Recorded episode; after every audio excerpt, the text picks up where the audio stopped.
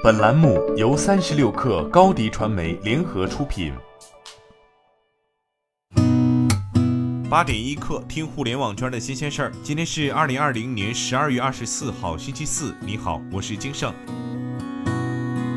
字节跳动 AI Lab 位于北京、上海、美国加利福尼亚州 Mountain View 三地的团队正在招揽 AI 制药领域人才。AI 制药已成为互联网巨头看中的新兴业务，腾讯、百度、华为均有所涉足。此前，字节跳动成立了专门负责大健康业务的极光部门，由原百度副总裁吴海峰带队，向字节跳动全球 CEO 张一鸣汇报。该部门的业务对外统一品牌为小何健康。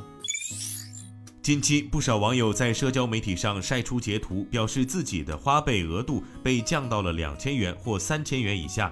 这些大多是年轻网友。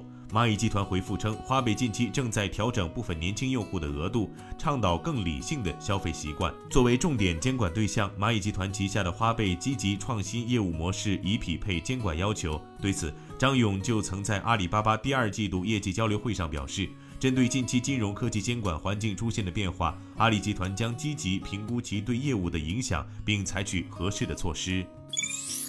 企业微信二零二零年度大会上，企业微信团队披露了一系列最新数据。截至目前，已有真实企业与组织数超五百五十万，月活跃用户数超一点三亿，通过企业微信服务和连接的微信用户数达到四亿。会上，企业微信宣布了与微信互通的一系列新能力，客户群人数上限提升至五百人，支持发放客户群红包，优化群收款、离职继承、在职继承等开放能力。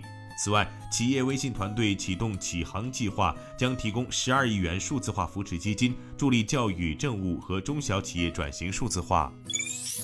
快手电商昨晚发布了辛巴燕窝事件的官方处罚结果，辛巴个人账号被封停六十天，而不是此前媒体报道的永久封禁。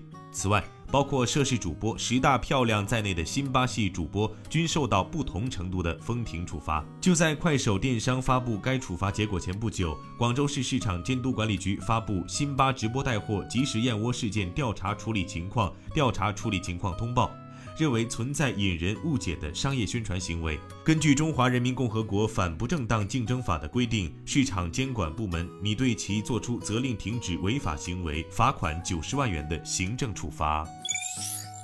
湖南卫视昨天发声明回应《快乐大本营》主持人收取粉丝应援礼物、公益项目由粉丝出钱等争议。湖南卫视表示，坚决反对主持人、演员、嘉宾收受粉丝礼物等不正当行为。针对网友反映情况，将依法进行处理。快本公益活动从未委托其他组织和个人开展。湖南卫视将进一步加强对艺人的管理，对个别恶意抹黑行为将保留法律追究责任。腾讯微视昨天宣布正式推出微剧，与阅文集团、腾讯动漫、腾讯游戏等进行 IP 合作。在二零二一年，腾讯微视将会投入十亿资金、百亿流量扶持微剧业务的发展。同时，腾讯微视还宣布正式推出主打一至三分钟竖屏连续微剧品牌“火星小剧”，以及针对精品微剧的扶持计划“火星计划”。腾讯微视将微剧定义为由腾讯微视推出的单集时长一至三分钟、具有连续剧情的竖屏剧集。游族网络官微发布声明称，董事长林奇先生目前正在住院恢复治疗，各项体征稳定，治疗方案和原因调查双线都有明确进展。此前，警方接到报警称，某医院在诊疗时发现病患林某疑似中毒。据警方通报，本案嫌疑人徐某就职于某个人投资的影视公司，公司已向所在市区各级领导做了汇报，并按交易所要求作出公告，相关领导已做出了重点救治、严格办案、稳定经营的指标。今天咱们就先聊到这儿。本节目由三亿人都在用的商业查询平台天眼查冠名播出。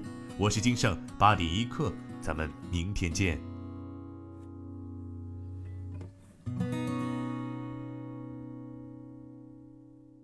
欢迎加入三十六氪官方社群，添加微信 baby 三十六氪 b a b y 三六 k r，获取独家商业资讯，听大咖讲风口，聊创业。和上万课友一起交流学习。